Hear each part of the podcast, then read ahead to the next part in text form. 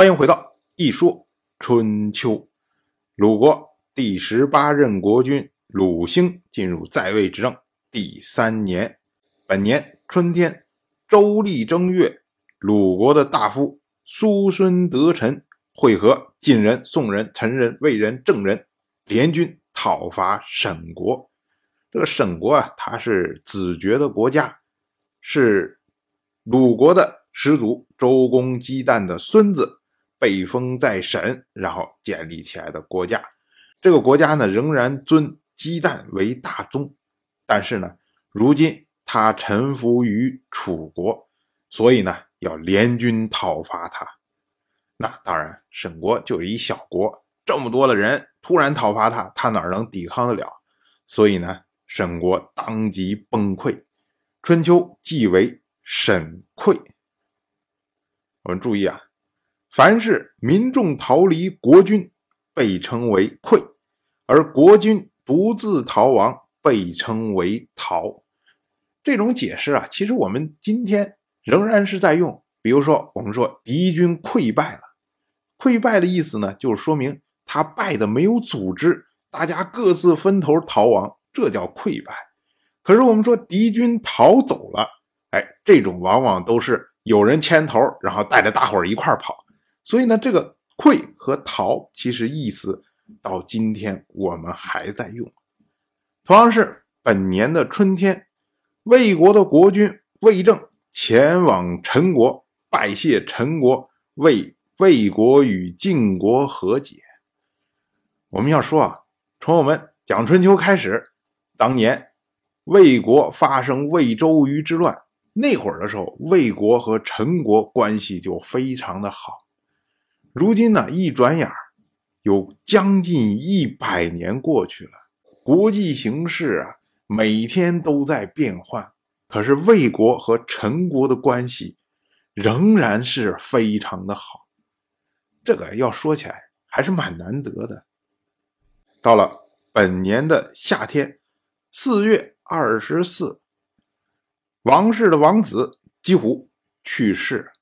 当时呢，姬虎的讣告。被发到了鲁国，因为鲁国和姬虎都参加过建土之盟，参加过敌权之盟，所以呢，姬虎的讣告发到鲁国来，也就意味着把鲁国当成同盟来看待。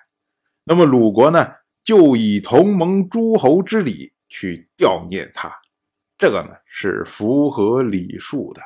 姬虎呢，因为他是天王的叔叔。所以呢，他死了之后，他这一族就以王叔为氏，并且呢，为姬虎定了个谥号是文，所以后世呢也称姬虎为王叔文公。当然了，说这个文到底是什么意思？因为姬虎本身事迹有限，我们就不多做揣测了。同样是本年的夏天，秦国的国君秦仁好率兵。讨伐晋国，当时秦军渡过黄河之后啊，就焚烧了所有的战船，这就是破釜沉舟啊！不打败晋国，我就誓不回国。结果秦军连续攻占了王关和交这么两个地方。我们之前讲，去年的时候，秦国的大夫百里氏被击败以后回国励精图治，而晋国的大夫赵吹就说：“秦人如果再来。”我们不要跟他对抗，所以呢，这一次秦人再来，果然晋人就没有出战。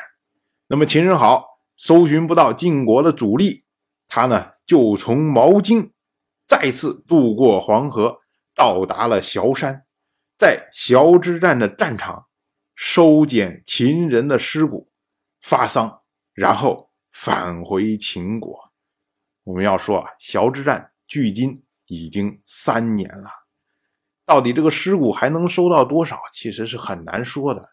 但是呢，秦人好这个举动，主要是为了表达秦国的态度。但是更重要的是啊，经过这一战，秦人已经非常的清楚秦晋之间的实力差距，就是秦国甚至全力一战。不能逼晋国出战呢？并且呢，秦国也明白了晋国的态度，就是我不想再跟你在这拉扯了，所以呢，我这一次忍，让你出气，但是呢，你不要逼我太甚，我也不会去招惹你。所以呢，秦国在这之后就改变了战略的方向，由本来向东发展，改为向西发展。此后呢，秦人好一直不停了讨伐戎人，吞并了十二个戎人的国家，遂霸西戎啊！这也算是建立了一番霸业，虽然是一个地区性的霸权。春秋借君子之口来评价这件事情啊，他说：“秦人好作为国君，提拔人才。”公正周到，不偏私，用人专一不疑啊！百里氏作为臣子，不懈怠，戒惧多思。秦之忠心耿耿，知人善举。秦之呢，就是秦国的公孙秦之。据说呢，百里氏的父亲百里奚就是秦之举荐的。